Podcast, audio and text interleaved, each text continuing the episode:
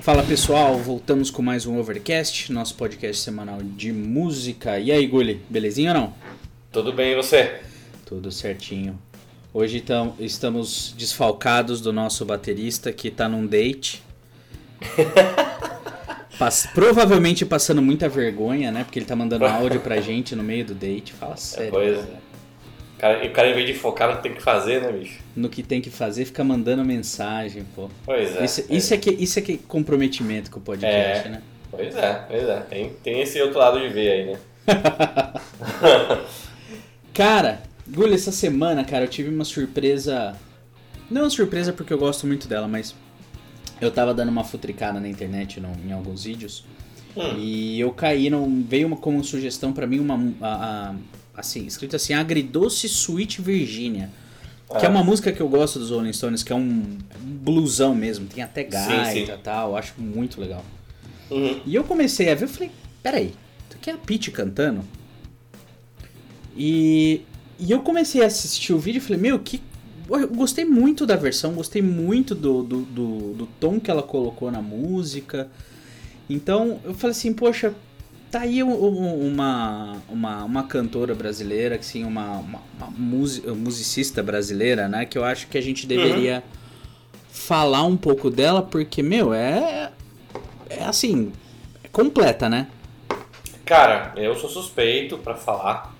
É, concordo com você em tudo que você falou, inclusive da versão, né? Uhum. Inclusive, nós podemos falar hoje no final do podcast de uma outra versão que não tem nada a ver com a Peach, né? De uma música que provavelmente quase ninguém sabe que é uma versão. A gente pode falar disso no final. Mas, é, pra, pra eu contar um pouquinho da história aqui das coisas que eu vivenciei do Peach, vamos, o que, que você acha? Vamos, vamos pra vinheta e a gente começa? Bora, demorou. Rola aí. Bom, vamos lá? Beleza. Cara, é, respondendo a sua pergunta então, é, bom, a Peach, eu, eu conheci a Peach Uhum. quando, quando ela gravou o primeiro disco mesmo, né? Que foi o Admirável Chip Novo. E estourou. era, né? era, era, era. Foi o primeiro disco. De, esse era o primeiro solo dela ou da banda de punk que ela teve antes? Não, não, não. O, o- já era o primeiro solo dela. Tanto que eu não conhecia a banda de punk, tá? Ah, É, legal. Não sabia. Não sabia eu também não sabia, cara. Eu fiquei sabendo quando comecei a procurar um pouquinho mais sobre ela. Até pra falar pro pessoal do podcast, assim, quando a gente trazer um artista, dar um, um pouquinho de contexto, né? Então o pessoal É. saber, por exemplo, que a Peach é uma vocalista de uma banda de rock no, a, a brasileira e que começou nova numa banda de punk. Então é, é- é bem interessante as influências dela e como ela, ah, podemos dizer que é uma das protagonistas do, do rock brasileiro hoje, né? Exatamente, não tenho dúvida disso, cara. E aí é uma observação do que você falou, né? Uhum. Ela é, ela é hoje vocalista de uma banda, que na verdade é um projeto chamado Agridoce, né? Mas tem carreira solo também como vocalista, mas começou a primeira banda dela de punk, ah, é batera, né? Que legal, não, Então. não consigo imaginar a Peach na bateria. Então, é, tem um vídeo da, dela, dela dando uma entrevista no programa da MTV chamado Viciados, Uhum. acho que esse programa não existe mais, é, que ela, ela comenta um, algo que o, o Nuno Bittencourt, guitarrista do Extreme, comentou também, e converge muito com, com a- o que ela falou com o que ele falou, né? É, ela comenta o seguinte, cara, eu gosto de. é, eu sou curiosa por, por vários instrumentos, né? Eu gosto de entender dos instrumentos. Então ela começou como baterista, ela toca baixo, toca guitarra. Não sei se ela toca piano também, nunca vi. É, Cara, mas, toca, porque é, eu vi ela tocando nessa música do Sweet Virginia e no Hallelujah com esse projeto do Agridoce, eu vi ela tocando piano. Aí, ó, tá vendo? Toca piano, é completo, Aí, né, que cara? que- É completa. E, e o que, que ela falou no final do- dessa entrevista da, da MTV? Ela falou o seguinte, cara, é, ajuda demais pra compor. Ela falou assim, eu não sou uma excelente baterista, eu não sou uma excelente não sei o que lá, não me lembro o que ela falou, mas ela falou, isso ajuda muito pra compor. E é justamente isso que o, que o Nuno Bittencourt fala também, é, na, na entrevista que ele... Foi um, um brasileiro que entrevistou inclusive, se não me engano, na Feira da Música. Uhum. Ele fala a mesma coisa, cara. Ele fala, cara, se você quer ser um, um baita de um guitarrista, não seja um guitarrista, seja um músico. Entenda dos instrumentos, todos os instrumentos, né? Aprenda a tocar todos eles, não eximiamente, mas aprenda a tocar os instrumentos. E realmente, na hora de você fazer uma composição, cara, você sabe como vai soar os Uhum. instrumentos, você já sabe na sua cabeça mais ou menos como é que você quer que soe aquilo. E ela fala isso, cara, ela fala assim, cara, quando eu tô compondo, já penso na bateria, já penso do baixo, já sei o que vai acontecer ali. Cara, é Demais, isso. né? né? É isso. Sensacional. É, e eu, eu Mas aí, tenho. tenho Conta, conta um pouco da trajetória aí. É, então, o, eu, o que eu pesquisei dela aqui é que ela começou, que ela é, ela é cantora, compositora, produtora, escritora, empresária e agora até apresentadora, é. né? Ela tem, ela participa, se não me engano, acho que de dois ou três programas na de TV. Ela tem um A GNT? programa de, é, é, então É. assim, meu, tá fazendo de tudo, né? E Cara, é. E não fazendo de tudo porque tá tirando pra quanto é lado, não é isso, né? Não, porque é competente, bem visível né? que foi natural. Isso. Foi natural, né? Tanto que o, o primeiro produtor que falou pra ela, poxa, por que, que você não faz um álbum solo seu tal? Foi o cara que produziu o Raimundos, Capital Inicial, o Traje a Rigor e outras bandas, né?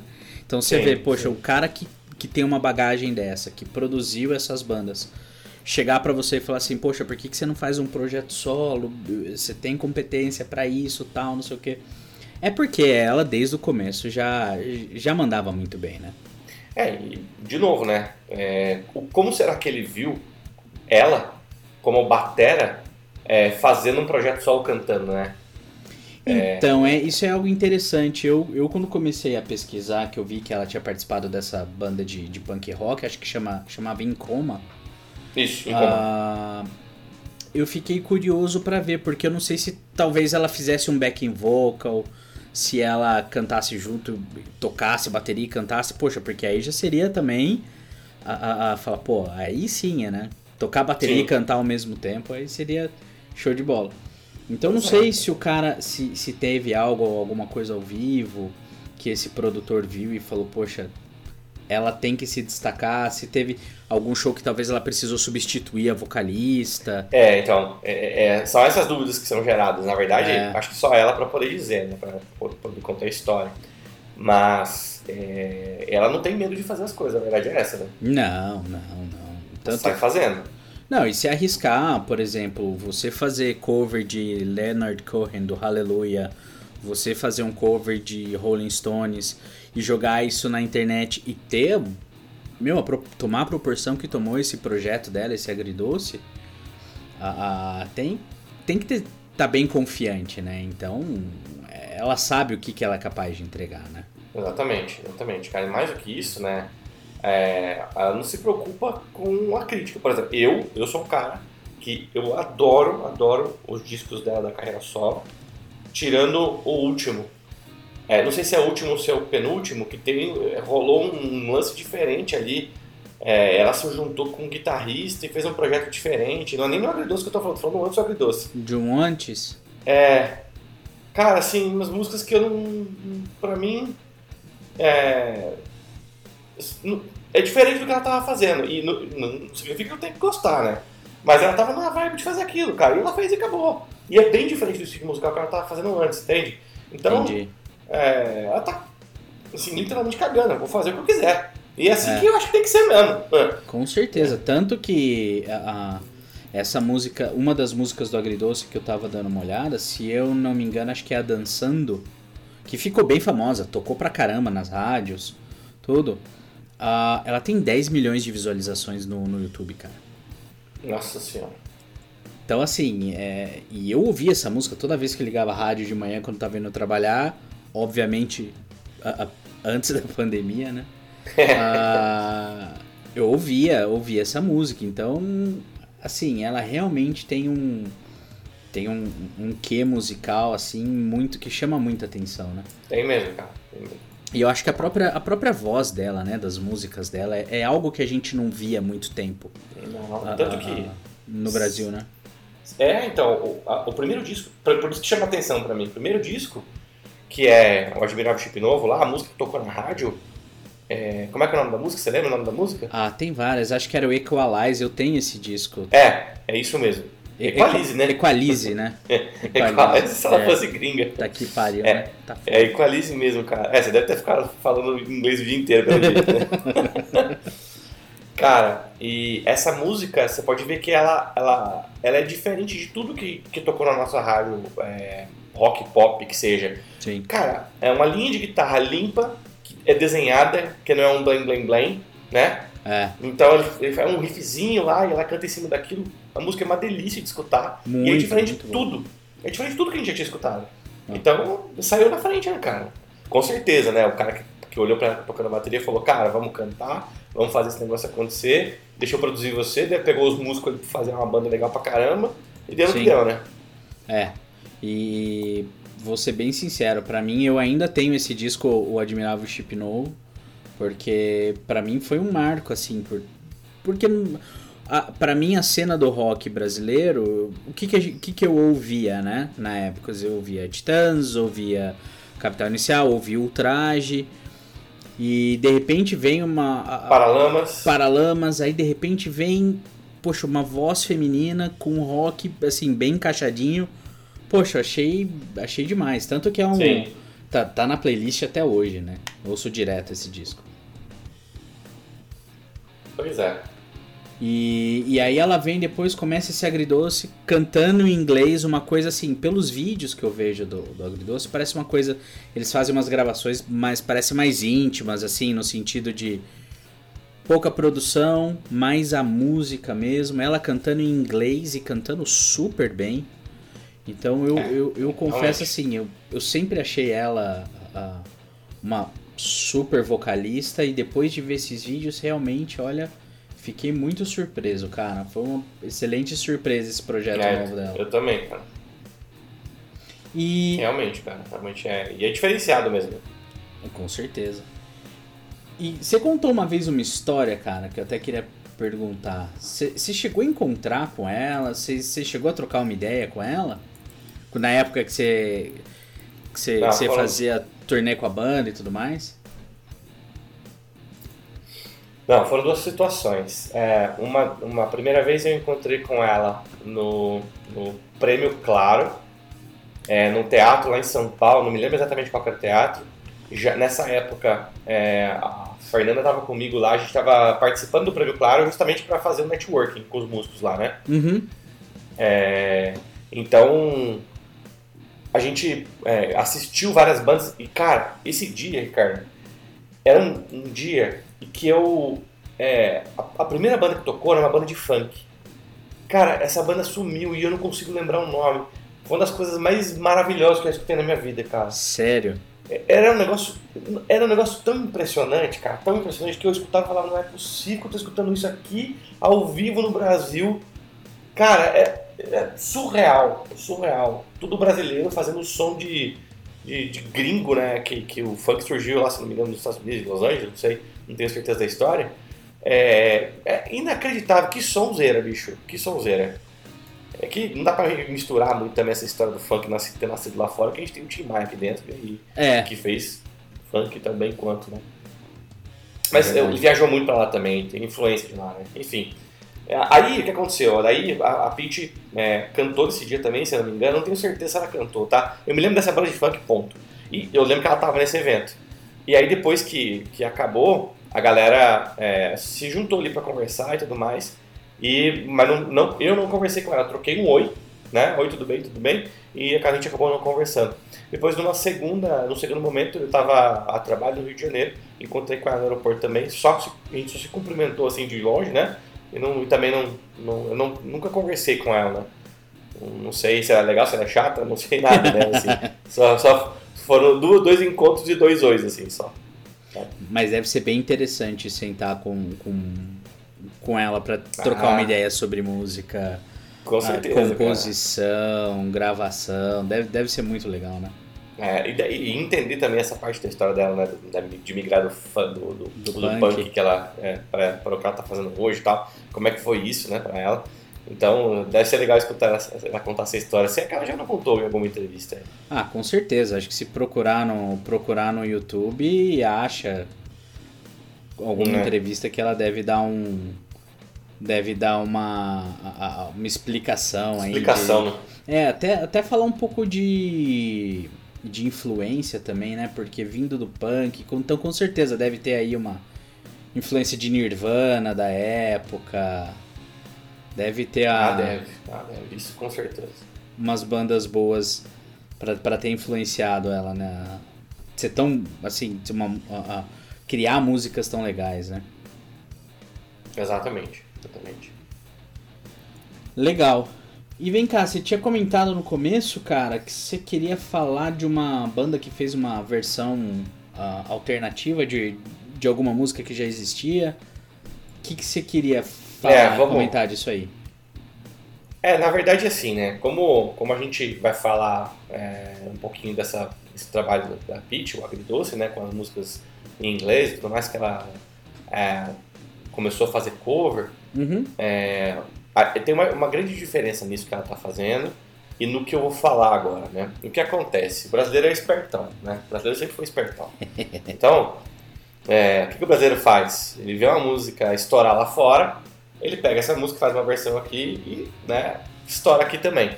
Ou seja, a música é boa lá, estourou lá fora, e aí, obviamente, se você pegar essa música e usar a mesma melodia, usar a mesma, é, a mesma harmonia, e só trocar a letra, fazer uma versão em português ali que vai, sei lá, tocar alguém, que vai cativar um público e tal, cara, é sucesso garantido, né? Você pegou um negócio que deu certo e aplicou aqui. Então, basicamente. Só encaixou as palavras, né? É, isso quando o cara faz a versão em português, né? Quando ele já não pega, só traduz e só arruma algumas rimas ali e acabou, né? É. Shallow e... now. Exatamente, exatamente. Eu tenho um pouco de vergonha disso aí, mas tá tudo bem. Tá tudo certo. É, é Nessas horas dá um pouquinho de vergonha de ser brasileiro, mas tudo bem, né? E, bom, por que, que eu quero falar disso que eu vou falar agora? E acho que é legal a gente falar depois da vinheta, mas antes eu, eu quero terminar a explicação que eu tô dando, né? Então, uhum. é, a Pete não, a Pete não, não, não pegou algo que deu certo lá e tá colocando aqui. A Pete tá falando o seguinte, olha, explica para todo mundo, né? Ó, esse meu projeto aqui, eu vou pegar algumas músicas famosas lá, lá de fora eu vou fazer primeiro porque eu gosto e segundo que essa que é a proposta do projeto. Isso é uma coisa. Não, e Agora, colocou pega... o estilo dela também, né? Ela não pegou uma música e ela replicou a melodia, é. replicou tudo é. e só trocou a letra. Não, ela colocou uma roupagem totalmente diferente, né? É verdade, é verdade. Só que assim, é, mais do que isso, né? Ela abertamente falou o que ela estava fazendo. O, o que eu vou comentar é, cara, você pega uma banda é, um, ou um, um cantor, que é o caso, né, que fez sucesso lá fora, sei lá, 10, 15 anos atrás. Uma música super boa. Só que essa música fez sucesso provavelmente só lá é, e menos no resto do mundo. Talvez porque é muito antiga, talvez porque não, se, não tenha sido difundido tanto pela internet. Hoje, hoje é mais difícil acontecer isso, né? É, hoje sai uma música lá no, lá no Quênia, num subúrbio, cara, ela cai na internet, se ela for boa, e ela vai ser conhecida pelo mundo inteiro, né? Com hoje certeza. as coisas estão mais fáceis, né? Então, é, o que acontece é que é, é, é, esse caso que eu vou citar hoje, e ao longo dos, dos nossos episódios de podcast, eu vou pegar mais alguns para citar também, que eu considero super importante isso, tá? É, então a diferença é essa, a Pete foi lá e falou assim, eu vou fazer isso aqui, ó, é, essas músicas que você já conhece, mas eu estou fazendo minha versão aqui, meu estilo e tal, e eu gosto muito e acabou. O que foi feito no passado é, ah, você tem vários artistas do Brasil, que ou eles, ou produtores que com, com visão, entre aspas, ou muito bem, ou barra mal intencionados, pegaram uma música super famosa e que não é tão conhecida assim pelo um público 10, 20 anos depois, você coloca uma, uma letra diferente ali em português, usa aquela melodia que a gente sabe que vai fazer sucesso e faz sucesso. E quase ninguém que sabe que aquela música é daquela pessoa, que lá de 10, 20 anos atrás, e acha que a música é dessa banda que está lançando agora, desse artista que está lançando agora. É, bom, isso aconteceu com a banda que eu vou citar agora e aconteceu com outras bandas e artistas aqui do Brasil. Eu vou tentar ah, trazer sim. todo o podcast um, um, um, caso, não todo, assim, mas é, meio que esporadicamente eu vou tentar trazer um caso interessante sobre esse tipo de coisa, sabe? Eu você lembro que tinha você uma... fala, não acredito. Eu, te, eu, lembro que tinha uma época que as, nas novelas da, da Globo era comum isso, né? Você ouvia é. que a música era gringa e o pessoal jogava ali uma, uma letrinha brazuca e, e jogava na novela, né? Exatamente, exatamente. Bom, é, eu vou falar hoje da banda Titãs, é, especificamente que na, naquela época várias, vários deles ali escreviam letras, né? Se eu não me engano, essa foi feita pelo, pelo Nando Reis, essa versão que ele fez, né? E a música, o nome da música aqui no Brasil é Marvin, certo? Que ficou super Só famoso. Que... Né? Exatamente. Só que eu vou fazer o seguinte, é, como outras vezes que a gente trouxe aqui casos curiosos, né, de possíveis cópias e tudo mais, eu vou fazer que nem da outra vez. A gente citou aqui né, Marvin do Titãs e eu vou citar a música original, que é o nome da música é Patches, certo? Uhum. E essa música foi lançada na época. É, é um artista de blues, tá? Que, se eu não me engano, não foi ele que fez a letra, né, Ricardo? Ele só. Ele só. Ele é intérprete, né? Mas não foi É ele que escreveu, né? Isso. Não foi ele que escreveu. É, deixa eu ver aqui, aqui ó, o nome do- dos compositores. Ronald, Ronald Dunbar, ah, Norman Johnson e a versão aqui em português é o Sérgio Brito Cando Reis. É, cara, assim, a classificação, eu achava que era blues, tá? A classificação tá escrito que é reggae rock. Maluco isso, né? Nossa. Bem maluco Porque, mesmo. É, porque se você for é, escutar o ritmo da música, tanto a original Patches quanto a, a música é, é, é, gravada pelo Titãs, Marvin, que é igualzinha, não muda nada, cara, por trás é um reggae mesmo. É um reggae. Não chega nem a ser um ska, é um reggae. Nossa. Então, se você for a- a- analisar, cara, Uhum. é, o, o- a, a música Marvin ela tem um pouquinho, ela é um pouquinho mais pop, um pouquinho mais comercial. Mas é muito, cara. Até as- a, linha melódica da voz, cara, é igualzinha. É igualzinha, né? cara. É, é cara, é, ele não mudou nada. Ele simplesmente copiou, mudou a letra e acabou. Acabou, sabe? É, enfim, eu vou colocar aqui um pouquinho só da música original. Não vou nem precisar colocar Marvin, que todo mundo conhece. Eu vou colocar a original, que o cara vai falar, não é possível que, que essa música aqui, é, que a Marvin realmente não é original, né? Porque, cara, você escuta e fala, puxa vida, né? Então, fiquem aí com a versão original é, da, da música chamada Patches. Você lembra do nome do cara que, que cantou? Ahn, acho que é Chairman of the Board.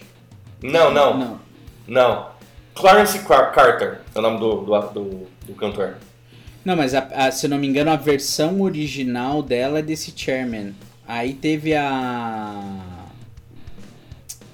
Ela foi regravada por essa Ah, Sim. outra. Sim, o sim, sim, ritmo, é- o qual o, o, o Titãs, a, a pegada que o Titãs ah, ah, copiou foi, foi dessa segunda banda que você comentou. Ah, mas se você pegar o, o- Eu peguei. Não, eu peguei. É, Realmente, você tem razão, cara. Você tem razão, é isso mesmo. O Clarence Carter é, soa muito mais É. parecido com a música Marvin, né, do que a versão original. É isso Uhum. mesmo, tá certo. Bom, vamos, vamos botar aqui a versão. Fique com a versão original aí. É, aí depois vocês deem suas opiniões. Então, vou soltar aqui. Boa.